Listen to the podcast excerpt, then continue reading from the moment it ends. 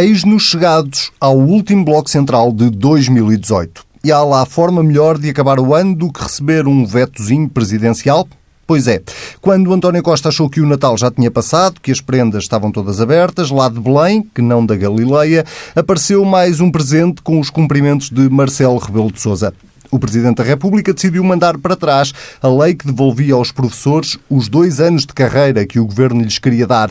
Os sindicatos e os partidos da oposição rejubilaram, já o Governo encarou a prenda com o mesmo espírito com que nós recebemos mais um par de meias daquela tia que todos os anos nos oferece a mesma coisa. E agora? Agora lá vai começar tudo outra vez. Governo e sindicatos vão ter que se sentar à mesa novamente para recomeçar as negociações que António Costa queria ter dado por terminadas. E tudo isto em ano eleitoral. Mais uma coisa a acrescentar à lista de afazeres do Governo para 2019, um ano em que o Primeiro-Ministro diz ainda ter muito programa por cumprir e o ano em que António Costa não quer ver retrocessos nos equilíbrios alcançados terá o otimista irritante saído do corpo de Costa e estará lá agora um realista no mesmo lugar, o que nos reserva, afinal, o ano de 2019. Um ano que tem nada mais, nada menos do que três eleições. E o que diz a bola de cristal dos dois maiores adivinhos da política portuguesa, Pedro Marcos Lopes, Pedro Adão e Silva, como é que foi esse Natal? Foi bom. Infelizmente já não tenho tias que me dão meias. Felizmente. Infelizmente. Infelizmente. Já tenho Agora começam-te a dar jeito. Agora toda a gente acha, eles acham que já tens meias suficientes. Eu tenho uma, minha, uma tia que me deu umas meias, mas eram bem lindas, diga-se de passagem. Portanto, não me queixo. E há outra prenda clichê, não se pode dizer marcas aqui, mas há uns chocolates também muito famosos que se dão sempre ah, no Natal. Não? Daqueles que vêm muito Aqueles que têm a mesma marca que um preservativo. Aqueles que têm a mesma marca que um Sim, não sei. Pois, mas é. Queres Só o número é que é diferente. Há dois preservativos chamados After Nine. Bom, por falar em prendas. por falar é em prendas, Pedro Marcos Lopes, vou começar por ti esta semana e vamos começar por essa prenda entre enormes aspas que Marcelo Rebelo de Sousa deu ao Governo, o veto em relação à carreira dos professores, com o argumento de que uh, a lei do Orçamento do Estado prevê uh, que o Governo e os, e os, sindicatos voltem a sentar à mesa. Tem razão, Marcelo, uh, nesta argumentação e nesta decisão? Eu primeiro não sei se não sei se foi uma prenda para os, os professores, se foi uma, uma prenda para, para o governo. Tenho dúvidas em relação a isso. Para já, porque os professores, eh, se tinham os dois anos e os meses e aqueles dias eh, garantidos, neste momento não tem nada. Portanto, voltou tudo à estaca zero. Se ele tem razão na questão formal, aparentemente sim. Aparentemente sim. Não sou constitucionalista, mas, eh, enfim, parece claro e foi bastante eh, consensual de que teria razão em relação a essa questão formal. Mas eu não penso que a questão formal seja o que está aqui em causa nesta, neste veto. Quer dizer, pode ser. Uh, pode ser o primeiro argumento, pode ser a primeira razão, provavelmente, mas eh, ou se está aqui a adiar ou se está aqui a dar um sinal político. Ou melhor, está-se a adiar dando um sinal político, que é, é a melhor forma de, de, de o dizer. Primeiro, deixa-me dizer que nós estamos em presença, nós já falamos aqui disso, mas estamos em presença de um, dos maiores disparates jurídicos, políticos que. Uh, que eu me recordo, quer dizer, muitos disparates políticos e muitos disparates jurídicos foram feitos, como é normal. Mas agora, uma lei que manda o governo negociar com uma parte é uma lei que não faz qualquer tipo de sentido. É, um, é assim uma. Eu nem consigo dar. Eu, eu ontem estive a pensar, quando estava a preparar o programa, eu estive a pensar em outros, outros exemplos que eu me poderia recordar de uma lei que manda alguém, ou manda um governo, negociar. negociar. Assim, como uma espécie de uma substituição do governo. Eu não tenho sequer forma de expressar. Eh, não, é muito difícil explicar o que aqui está em causa, porque é incompreensível. Portanto, logo isto parte logo de um disparate brutal. Aliás, no limite, isto pode ser vetado politicamente de uma maneira sucessiva, porque o Presidente pode achar que não se negociou o suficiente. Nós podemos Sim, chegar mas a calma, mas esse disparate inicial eh, tem o alto patrocínio de Rui Rio e do PSD e depois corroborado pelos restantes partidos na Assembleia da e, República. e não é por Mas ser. quem apresenta essa proposta é o PSD. Não, não é por ser. Mas é um disparate absoluto e total. Olha, e agora? Não, não, eu, eu só estava a sublinhar isso porque estavas a Não, dizer no aliás- limite o Presidente podia Sim, pode. ir de quer veto dizer, em não, veto. mas, é, mas, e- mas isto é um disparate, fosse quem fosse que fizesse esta proposta. Quer dizer, não. Aliás, eu até acho. Eh, Acho estranho, não, porque eh, há erros e depois pode haver correções. Eu acho, aliás, que o PSD teve depois, naquilo, na substância, que depois já lá acho que já lá vamos, na substância da proposta, uma posição bastante equilibrada, que foi anunciada por, por, por David Justino, ou pelo menos uma, uma posição, já não é pouco, que se percebe, Qual é? Que é a de ter mais prazo para pagar, de ter outro tipo de, de, de, de, de maneira de pagar, ou, ou tendo, antecipando mais reforma, ou, ou tendo mais, mais, mais, mais prazo para pagar esses, esses nove anos e, e meses, e não sei o que mais. Portanto, isso faz, para mim faz sentido. No a, a Agora- mais recente é seguir o que aconteceu na Madeira. uh, sim, mas não, não, não é bem. Não é que é exatamente devolver isso. os nove anos, mas não é exatamente. Não, não. A- o princípio é devolver os nove anos. Agora, a forma como se vai isso. Acho que o Pedro. eh, eh, era isso que o Pedro queria dizer. Não, não, isso é, portanto, o PSD de facto, ou este PSD não tem nenhuma expectativa de vir a ser governo nos próximos tempos. É o que eu concluo. Depende, depende. O que tu queres dizer com isso é que que se, se pagar esses nove meses, é que se pagar esses nove anos eh, eh, não há, o- fica completamente derrubado as perspectivas orçamentais? É isso não a questão? É, porque não é a questão só da sustentabilidade, é também a questão da equidade com as outras carreiras e o efeito de contágio sobre as outras Ah, mas, carreiras. mas isso, é- isso abrirá sempre uma porta.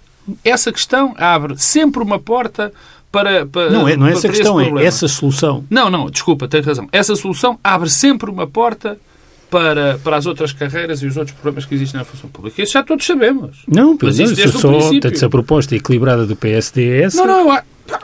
Oh Pedro, depende da maneira como for o tempo, depende da maneira como se der esse dinheiro, depende do tempo que durar essa Mas a questão é contrapartida. abrir uma porta de dois anos ou abrir uma porta de nove. Não Não, é? sei, não sei, não sei. Também há- eu, obviamente, que o problema se põe também neste caso, não é? Qual Qual, é que vai ser o qual é que vai ser o, o, o dinheiro que se vai dar? Não, mas é que esta, Qual é o a tempo que se proposta- vai dar? A proposta que está em cima da mesa tem um racional, ou seja, é, no fundo corresponde é, às progressões que todas as carreiras tiveram, mesmo é, quando não, ou seja, contando apenas um ano, a ideia dos 70%, que são os 7 anos de congelamento. Mas- é um, portanto, é, tem um Mas eu acho que racional. já podemos ir para, para, para depois, para, para essa parte. A, a questão que aqui se levanta é o que é que, o, o- agora, que é que o Presidente vai fazer? O Presidente? O Presidente da? República vai fazer. Porque quando a proposta, esta proposta vai existir outra vez. Certo. Pronto. E agora, o que, a minha questão, o que aqui vai estar em causa, é saber se o Presidente vai vetar ou não vai vetar essa, politicamente, vai vetar ou não vai vetar essa proposta. Que tipo de sinal é que ele vai dar em relação a esta Portanto, proposta? para, para ficar claro, a tua, a tua posição é de que eh, este veto é presidencial coisa. tem, eh, é, é, no fundo um veto político, não é apenas uma questão técnica. Não, eu acho que é um ganhar tempo para depois fazer um veto político a esta decisão. Mas nós ainda não sabemos qual vai ser a decisão. A decisão vai ser pelo Governo. Achas que vai ficar dois anos? Oh, oh, oh, Anselmo, eu não consigo pensar isto de outra maneira. Se o governo teve, disse que, disse que negociou, foi mais do que uma vez tentar negociar com os sindicatos, tentar negociar com os sindicatos, não, foi, faz- foi dizer aos sindicatos que era só isto é que tinha para dar. Não tinha mais nada para dar. Era isto. Eu, a mim, não me parece possível que o governo vá agora numa, numa outra negociação, que é uma completa estupidez, não? é? Mas eu, portanto, não imagino, acho que não, ninguém vai ser estúpido, e, portanto, vai lá chegar e vai dizer a mesma, vai estar a mesma proposta, e vai ser esta proposta que vai apresentar. Pedro Adão e Silva, eh, há, no entanto, aqui uma diferença, eh, se calhar não eh, uma diferença substancial, que é já não há mais nenhum orçamento do Estado para aprovar no próximo ano, pela geringonça, e se esta matéria for ao Parlamento, o quadro político para o Governo há de ser diferente, não é? Não, até porque não há uma maioria em torno desta Exatamente. eh, solução. Hum, acho que só houve maioria porque fazia parte eh, do, eh, do, do, do orçamento. Eu, talvez até começando por esse lado, o Pedro Marcos Lopes já chamou a atenção disso, eu, já falámos disso N vezes, e em específico em relação a esta norma do Orçamento do Estado, eu não sei o que é que é negociar, quer dizer, tenho enorme dificuldade em compreender a introdução de normas deste tipo no Orçamento do Estado. Isso, aliás, corresponde a um padrão que eu acho que se tem acentuado em Portugal nos últimos anos, e, portanto, não apenas com este governo, mas também já com os anteriores, que é toda a política estar reduzida ao orçamento e, portanto, tudo tem de estar no orçamento, ao ponto de se incluir eh, eh, coisas deste, deste género. Eh, quanto, quanto à decisão do Presidente da República, eu percebo a, decisão, tendo em conta uma norma do orçamento que é ela própria eh, estranha. Eh, a interpretação política que faço é que o Presidente não quis eh, matar o assunto para depois, mais tarde, poder dizer que fez o que estava ao seu alcance, mas estamos perante uma fatalidade. Um, e eu, sem querer fazer previsões, porque acho que é pouco avisado, mas se eu ler as declarações do Presidente da República nos últimos tempos sobre esta, esta matéria, um, elas são todas no sentido do Presidente acompanhar a posição do Governo sobre esta matéria. Um, na verdade, o, o, Presidente da República nunca se pronunciou especificamente sobre o caso dos professores, aliás, fugiu a isso, eh, mas quando questionado sobre os professores, eh, eu tenho aqui várias declarações eh, com aquela ferramenta muito útil que fugir, é o Google. o facto de ele fugir em si mesmo já é. Não, não, não, não, não, mas é, é notícia, ele claro. fugiu, mas dizendo coisas, não é? Por exemplo, quando confrontado com isto, uma notícia do Expresso de há um ano, há duas ilusões. Uma é achar que é possível voltar ao ponto em que nos encontrávamos antes da crise. Isso não há, não há. E muito boa gente achava isso e raciocinou assim, não percebendo o que estava a passar, para depois acrescentar. É uma ilusão achar que os efeitos desta crise não obrigam a olhar para a situação pós-crise de uma maneira diferente, como se não tivesse havido crise. Depois desenvolve umas hipóteses do direito. Eh, depois, noutra declaração, eh, aqui confrontado com a questão do processo reivindicativo dos professores. Há uma evidência, é que a posição do Presidente da República e a posição do Primeiro-Ministro são iguais, quando se trata de não desbaratar aquilo que deu tanto trabalho aos portugueses. Bom, hum, eu, eu também já falámos aqui muitas vezes, aliás, é, uma, é uma, um tema que se arrasta já de forma insustentável também, quer dizer, a, a discussão deste tema, porque mais uma vez estamos a adiar o tema. Sim, sim. Uh, e, aliás, um eventual veto, os professores ficam eh, sem a recuperação sequer aquela que está proposta uh, pelo, pelo Governo. A, a, questão de fundo é sempre a mesma. nós iniciámos esta legislatura sem, um, sem que este tema fizesse parte de qualquer tipo de compromisso político, desde logo entre os partidos à esquerda. Portanto, é como se não houvesse uma questão das carreiras dos professores. E, naturalmente, quando houvesse eh, margem orçamental, porque se tinha saído do procedimento por déficit excessivo, a questão ia colocar-se. Uma questão que foi adiada porque todas as carreiras foram congeladas. Foi o congelamento de todas as carreiras que congelou esta discussão. Portanto, a partir do momento que se descongela, ela eh, regressa. E a questão, a meu ver, tem duas dimensões. Uma é da sustentabilidade financeira. Ah, e eu acho que, por exemplo, há um, há um passo que deve ser dado, é ser claro qual é o impacto financeiro disto. Há visões eh, diferentes sobre, sobre, sobre a questão. Portanto, eu acho que todos ganhamos se Falam tivermos... 400 milhões de euros. Não? É? Mas, pois, mas há quem discorde os 400, há quem fale mais, há quem fale menos. Portanto, eu acho que era importante, por exemplo, eh, haver uma clarificação desse valor. Era, um, era uma tarefa que o Conselho Nacional de Educação, por exemplo, podia fazer, tendo acesso a todos os dados, e, portanto, se houvesse aqui uma informação partilhada, clara e aberta sobre o impacto financeiro, acho que isso era um bom contributo para o debate. Se não há concordância em torno da verba, não faltam aí entidades que possam uh, apurar essa verba e, portanto, isso... Não é difícil de apurar. Uh, uh, isso, portanto, é, até é um pouco difícil. Por acaso, acho que é um bocado difícil porque são microsimulações de... não é assim uma coisa tão linear. Hum. Mas, mas é possível chegar a um valor... Um valor aproximado. aproximado e, portanto, se não confiam, se não se confia no valor do Governo, o Governo, o Ministério das Finanças e o Ministério da Educação podem ceder, de certa forma, à informação e haver uma terceira parte que apura, pode ser o TAU, pode ser o Conselho Nacional de Educação, não me choca nada e acho que isso era um bom contributo para a discussão. Portanto, há a questão da sustentabilidade financeira e de perceber qual é o impacto eh, que isto tem eh, no, eh, no, médio, no médio prazo e lá está a questão de não desbaratar aquilo que foi alcançado. Mas há uma outra questão fundamental que é mesmo da equidade e é a relação com as outras carreiras especiais na administração pública e o efeito de contágio. Quer dizer, se nós abrimos aqui um precedente diferente para carreiras onde a progressão se faz pelo número de anos e, não apenas pela avaliação, e já sabemos também o que é que se passa na avaliação dos professores, estamos a abrir aqui uma verdadeira caixa de Pandora que torna tudo insustentável. E, isso é que me espanta, porque eu diria que é uma fatalidade, porque o Presidente não tem de ter posições sobre esta matéria, eu percebo, acho que quer dizer, nós não, não devemos uh, esperar, nem exigir, nem acho que, é, que seja bom uh, que o Presidente decida quando concorda substantivamente ou discorda substantivamente com aquilo que um governo qualquer uh, decide. o ponto é, eu não consigo compreender, do ponto de vista do Presidente, que fez declarações, por exemplo, esta semana sobre a campanha eleitoral se ter iniciado muito cedo e a preocupação dele de, sobre a campanha eleitoral era os efeitos orçamentais de uma campanha eleitoral muito prematura. Ora, quer dizer, isto é um exemplo de efeito orçamental de uma campanha eleitoral muito eh, eh, longa.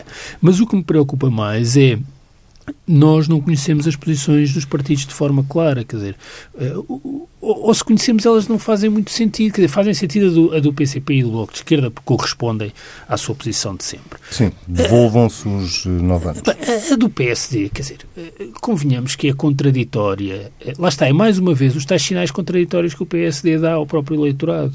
E o tema da Madeira e dos Açores, que a Madeira e os Açores são realidades completamente diferentes de todos os pontos de vista salariais, remuneratórios, têm sempre salários mais altos, eh, prestações sociais com outros valores de referência e têm um problema que é fixação de professores. E, portanto, o que a Madeira e os Açores descobriram foi exatamente aqui um mecanismo para fixar professores que agora não vão querer sair da Madeira durante o período que dura esta recomposição. Então não vale a pena comparar o que, o que não é, é, é, comparável hum, e eu julgo que isto é mais um daqueles casos em que o tal ideia de um espaço de compromisso em Portugal, de alguma moderação e com preocupações de sustentabilidade das respostas, das respostas sociais, é inexistente.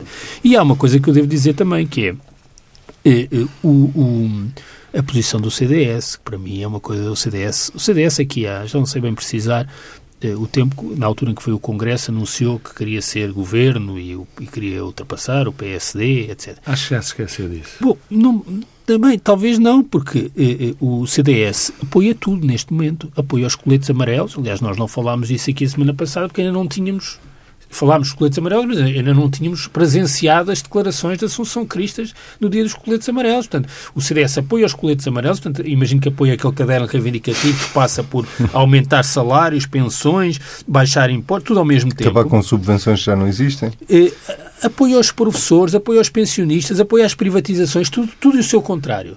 Eh, não sei se pensam ganhar eleições assim, mas eu acho que isso é um, é, pânico, um enorme equívoco. Pânico é mau Eu devo dizer que acho que esta discussão sobre os professores, que é uma discussão que já cansa, e acho que isso, aliás, há um lado da fadiga, no sentido de todas as outras pessoas, imagino que já estejam cansadas com isso, mas é um péssimo observatório eh, das dificuldades de, de, oh, da política portuguesa. Oh, Anselmo, eu queria só dar a minha opinião sobre a questão Não, não, não, sim, sim, sim, mas era exatamente por aí, eh, eh, mas acrescentando-lhe aqui o tal eh, dado político que no próximo ano não é irrelevante, que é eh, António Costa pode estar aqui numa, numa espécie de camisa de forças tendo em conta que já não há um orçamento para aprovar no próximo ano uh, neste, neste, neste modelo uh, político de geringonça, uh, eu, e eu... todos os partidos no, no, Parlamento, com exceção do PS, parecem apoiar a devolução dos nove anos. Ah, eu, há pouca, parafraseando esse grande intelectual da política portuguesa chamado Jorge Coelho,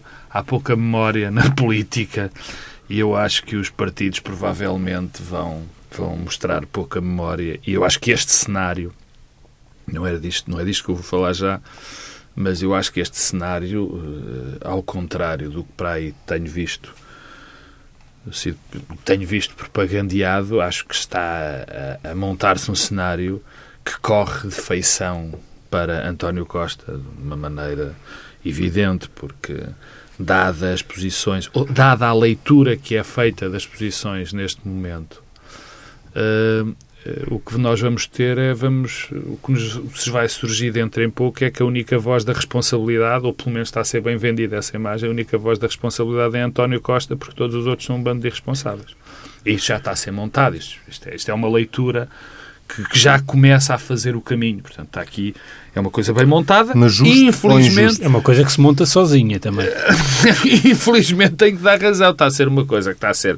É, tem uma parte justa e tem outra parte injusta, porque eh, as reivindicações eh, que estão a surgir têm muito também a ver com a propaganda que o governo se encarregou de montar, de que nós estávamos ótimos. Aliás, é uma, é uma das coisas curiosas que já vamos aos discursos. Estávamos ótimos há um ano e agora já é preciso muitas preocupações. É, quer dizer, é, é, é algo de, de, de de, de, muito, de muito fácil de entender quais são os propósitos e, e muito complicado de, de perceber a lógica em termos do interesse para o país e para a comunidade. Sobre Bom, a substância da... Sobre a substância da, da, das, da, das, reivindicações dos professores e, disto, e do que está em causa. Eu vou dar a minha opinião. Eu acho que os professores têm aqui uma posição que é uh, uh, inconsciente, irresponsável e que é completamente umbiguista. Ou seja, os professores não se devem ter apercebido, como outras classes, nós atravessamos uma crise terrível, em que houve sacrifícios brutais para todas as classes profissionais, e se estamos a pensar em termos de comunidade, os professores têm que perceber que houve gente que foi muitíssimo mais prejudicada do que eles, mas incomparavelmente. E não só isto parte, não só foram dentro do próprio setor público gente mais prejudicada, porque já vinha de situações mais complicadas, como olhando para todo, todo, todo, o, enfim, todo o cenário, não há ninguém que tenha sido mais prejudicado durante a crise do que foram os funcionários da, da atividade privada. E eu recuso-me, como sempre me recusei mesmo durante a Troika, aliás, foi das coisas que mais me, me, me, me indignou, era esta tentativa de, dos funcionários privados contra os funcionários públicos. Não é, esse, não é esse o meu discurso é de se tentar, as próprias classes profissionais têm que olhar para o, o, conjunto também do país. Quer dizer, eu recuso-me a ter esta ideia, que é, que é normal, digamos assim, de que eu vou defender aqui o meu bastião e não ligo aos outros. Bem, o meu bastião está dependente também de como os outros funcionam. E, portanto, acho que os, os professores estão a ter, neste, neste, neste, neste neste dossiê um, um comportamento incompreensível e que acho que deveriam aceitar aquilo que poderiam negociar o melhor possível, mas partir de uma posição inflexível destas, acho absolutamente incompreensível. Primeiro. Segundo, uh, uh, o que me põe nessa perspectiva, eu, eu, o que eu fiz na primeira fase é tentar analisar aquilo que está em causa.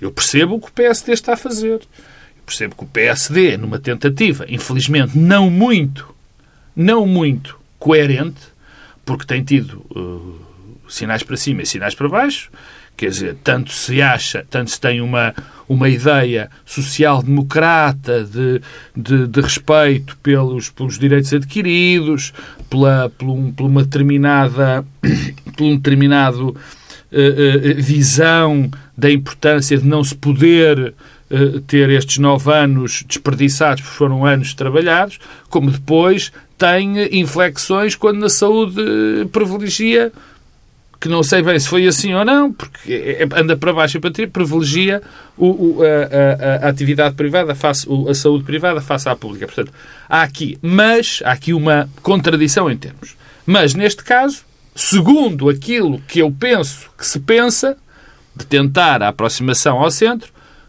é coerente. Agora, eu não acho que seja certa, é evidente.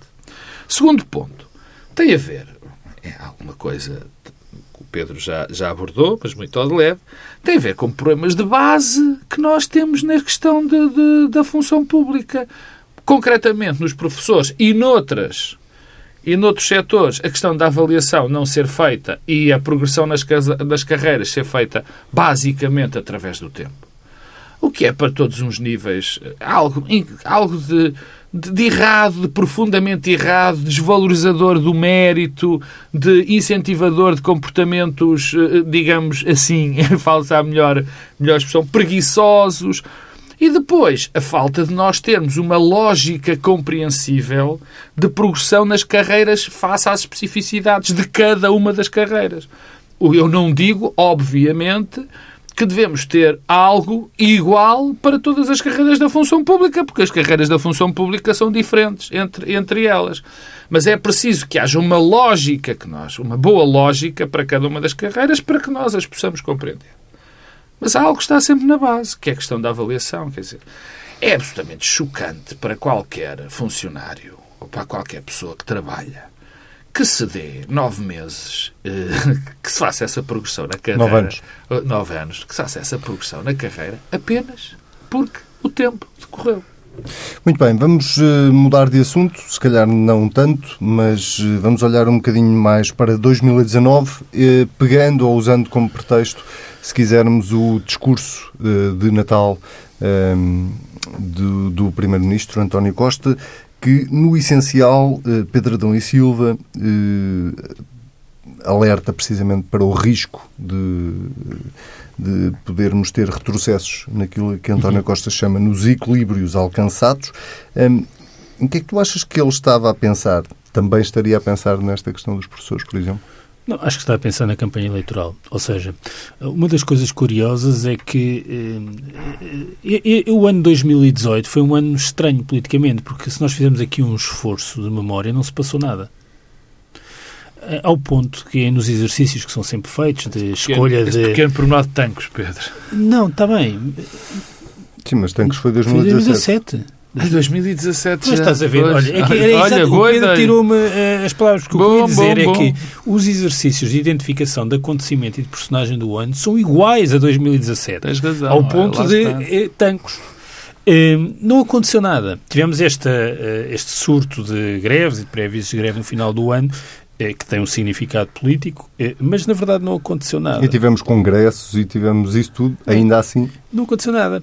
Mas o não ter acontecido nada significa que nós podemos prever o que é que vai ser 2019 do ponto de vista político com base eh, em alguma estabilização das posições e dos discursos em 2018. Eh, e a interpretação que eu faço da mensagem do Primeiro-Ministro, que é uma mensagem do Primeiro-Ministro, que é uma rotina que se instituiu e que todos os Primeiros-Ministros fazem, umas coisas assim, saudam os militares, os imigrantes e depois dizem assim umas coisas. Mas, As árvores. Mas a verdade é que ao dizer coisas e os os exercícios de síntese permitem perceber o que é que vai ser o discurso. E eu, eu, eu devo dizer que eu acho que neste momento já se percebe bem o discurso de todos os partidos.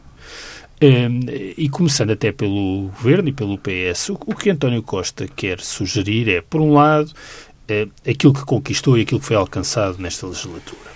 E mostrar que uh, Partido Socialista corresponde a um espaço de moderação e isso é também efeito das reivindicações, porque no fundo temos eh, reivindicações por todo o lado, com apoio às reivindicações, eh, apoios às reivindicações de sinais contraditórios, os partidos à esquerda apoiam umas reivindicações, os partidos à direita também apoiam, ao mesmo tempo apoiam as privatizações, eh, e, e, o que é que o, o, PS pode aparecer aqui como um espaço de moderação e que é capaz de sugerir um equilíbrio entre aquilo que é pedido e não é pedido. Mas há uma outra coisa, além do vínculo, naturalmente, à, à consolidação orçamental, à Europa e à proteção do Estado Social, mas há uma outra coisa que eu acho que faltou sempre eh, no, no discurso do Primeiro-Ministro e tem a ver exatamente com o otimista e irritante. Não por acaso essa frase pegou é que eh, o Primeiro-Ministro até aqui teve sempre um discurso muito de satisfação e congratulação com o alcançado. O país está melhor. E agora parece-me claro que começa a introduzir elementos no discurso de o país está melhor, mas tem muito de melhorar. Ora, e isto é, é, é, acertado porque ninguém concorre a eleições com base apenas naquilo que fez. É preciso sempre uma imagem de expectativa e de, de aspiração. E o que eu identifiquei nesta eh, mensagem, até na. Passos Coelho ganhou as eleições alguma... sem essa mensagem, Pedro. Sim, mas num contexto diferente. Quais eleições? As, as, as primeiras? Últimas. As últimas. As últimas. Não, mas, mas num contexto em que as coisas estavam a melhorar, não é? Eh, aí a questão era, nós tínhamos passado uma crise brutal eh, e mas quando... o discurso era quando, um discurso do passado. E quando há eleições... Fez isso, e, fez sim, está bem, mas por alguma razão não teve maioria, não é? Sim, está bem. É, ganhou, mas pronto, ficou em primeiro. Sim. Não, mas a questão é formar uma maioria e crescer eleitoralmente. É que o PS ganhou, mas decresceu eleitoralmente. Sim. O PS precisa de crescer, pelo menos, não é? Não basta ganhar, tem de crescer por relação às últimas legislativas. Sim, tem menos deputados do que o PS, não, tem coisa que nós esquecemos muitas portanto, vezes. Portanto, o PS precisa de crescer até para alterar a correlação de forças. Eh, e, portanto, introduzir aqui uma dimensão de o país está melhor, mas tem de continuar a melhorar, parece-me óbvio. E porquê é que eu dizia que todos os partidos têm agora uma história para contar? O CDS tem uma história muito clara. Aliás, eu acho que o CDS beneficiou muito da geringonça, porque beneficiou do ponto de vista do voto útil, não é? Um eleitor do PSD ou do CDS indeciso, um eleitor de direita, não tem nenhum incentivo para votar no PSD em lugar de votar no CDS, pode votar eh, à vontade também no CDS, com o CDS a dar uma garantia. O CDS pode dizer para as eleições que se votarem em nós, nós não viabilizamos um governo de, do PS e de António Costa. E é o único partido que pode dizer isso com clareza. O PC e o Bloco de Esquerda também têm um discurso claro, que aliás mudou também recentemente. Durante muito tempo diziam este é o governo do Partido Socialista. Agora já eh, acentuam a ideia de que este governo tem a nossa marca digital porque nós influenciamos aquilo que o governo fez e enumeram eh, medidas, o que lhes permite projetar o ano 2019 e as eleições dizer votem em nós se querem isto, porque nós vamos garantir que isto acontece. Qual é o problema aqui? É mesmo o PSD. É que nós podemos aqui fazer um esforço, e eu acho que todos conseguimos, de perceber qual vai ser a linha de campanha do PS, a linha de campanha do CDS, a linha de campanha do PCP, a linha de campanha do Bloco de Esquerda. Julgo que é mais ou menos inequívoca e clara esta distância. A linha de campanha do PSD não é nada clara, é muito contraditória. E as eleições penalizam quem não tem discurso penalizam quem não tem discurso. O PS, aliás, eu já disse isso aqui várias vezes, o PS foi para as últimas legislativas sem discurso. Era um discurso zigue-zagueante, com, com, contradições. O PS está um pouco nessa perspectiva. Eu acho que 2019 vai acentuar essa dificuldade de, de posicionamento do PSD. Pedro Marcos Lopes, que diz a tua bola de cristal? Eu vou passar de lado o, a questão do Partido Socialista, parece-me claro o que é que está a acontecer. Não, o Partido Socialista e o Governo, sobretudo o Partido Socialista, neste caso concreto, está a fazer o discurso que eu esperava e que acho que toda a gente esperava, quer dizer, que é o discurso virado para o centro político, o discurso virado para nós somos os únicos responsáveis no meio desta, destes, destes passa a expressão, malucos todos, porque uns querem subir a despesa, outros querem querem dar tudo a todos e, portanto, nós somos os únicos responsáveis. E vai ser esse, vai ser esse o caminho do discurso. Aliás, a grande, o grande feito em termos políticos do, em termos políticos, enfim, do jogo político do Partido Socialista é ter consolidado a sua imagem de, de ocupante do centro político. A grande derrota do PSD nos últimos tempos, derrota que eu, sobretudo, uh, uh, atribuo a Passos Coelho, mas, mas é uma derrota que ele quis ter, porque não, não era esse o caminho que ele queria para o PSD, a partir de uma dada altura, que era de abandonar o centro político. Arranjou-se um consenso em Portugal, idiota, na minha opinião, que o... Idiota não, com o qual não concordo, não quero, não quero adjetivá-lo. De que o centro tinha desaparecido e, portanto, como agora só havia uh, esquerda bem marcada e direita bem marcada, portanto já não havia centro político. E isso foi, com muita habilidade, aproveitado pelo Partido Socialista para ocupar exatamente esse centro político. Bom. Uh, e não vou analisar nem vou falar do que foi a governação, do que foram os principais Uh, uh, as linhas de governação, do que foi a questão da Europa e da aceitação da Europa, quer dizer, nem vale a pena. Para mim é um facto, ocupou o centro político. Portanto, a mim interessa-me neste momento, e preocupa-me, sou franco, a questão do PSD e do que vai ser o centro-direita, enfim, para melhor eh, compreensão da direita em Portugal. Eu acho que o próximo ano vai ser absolutamente decisivo, decisivo, para sabermos o que é que vai acontecer no nosso cenário político-partidário nos próximos anos. Porque o que está em causa é muito simples. Se o PSD não consegue arranjar um discurso, uma linha política marcada e compreensível, estou de acordo com o Pedro, e tem um resultado eleitoral por volta dos 20%, nós corremos o sério risco, corremos o sério risco, e não é um risco muito tenue, de o PSD ou se tornar irrelevante na política portuguesa, ou mesmo se desfazer. Oh, Pedro, deixa-me acrescentar uma coisa, se, se, estamos aqui numa de, de, previsões... Só temos um minuto para não, acabar. Mas é só, Isto é mais do que previsão. Se, previsões, se o PSD tiver um resultado próximo dos 20%, nós vamos ter, a partir de finais de outubro, novembro, uma discussão em Portugal sobre a refundação da direita. Não, é isso que eu quero. Coisa que já aconteceu em toda a Europa isso, e isso vai chegar a Portugal. Isso, e, não, esse, esse é o meu tema e, e, eu acho que não se está a perceber, peço, dá-me só um segundo. É, eu acho que se não está a perceber, particularmente do PSD, de gente dentro do PSD, o que está a acontecer há um setor marcado, que é uma, enfim, legítimo, que acha que o PSD, como existe, ou no caminho de Rui Rio, ou como existe, ou como existe já há, há bastante tempo, ou como existiu há bastante tempo, não faz sentido.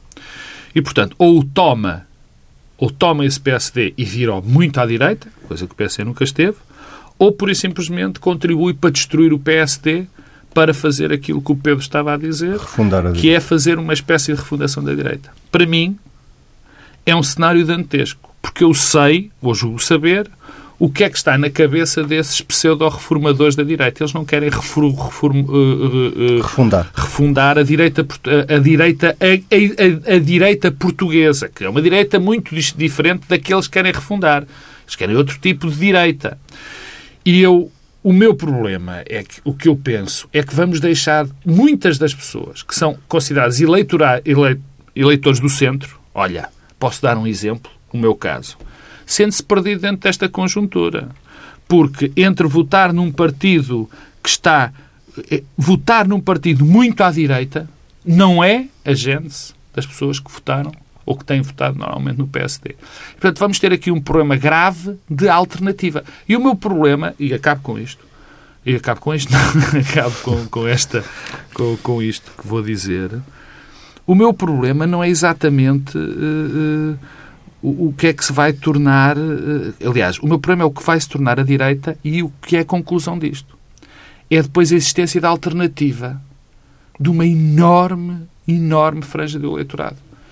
E nós temos uma democracia que não tem alternativa, vai dar origem a problemas muitíssimo, muitíssimo graves. Lá está a questão dos populismos, a questão de, de partidos com agendas eh, inacreditáveis, como alguns que já têm cartazes na rua e não se percebe de onde é que vem o dinheiro para os financiar.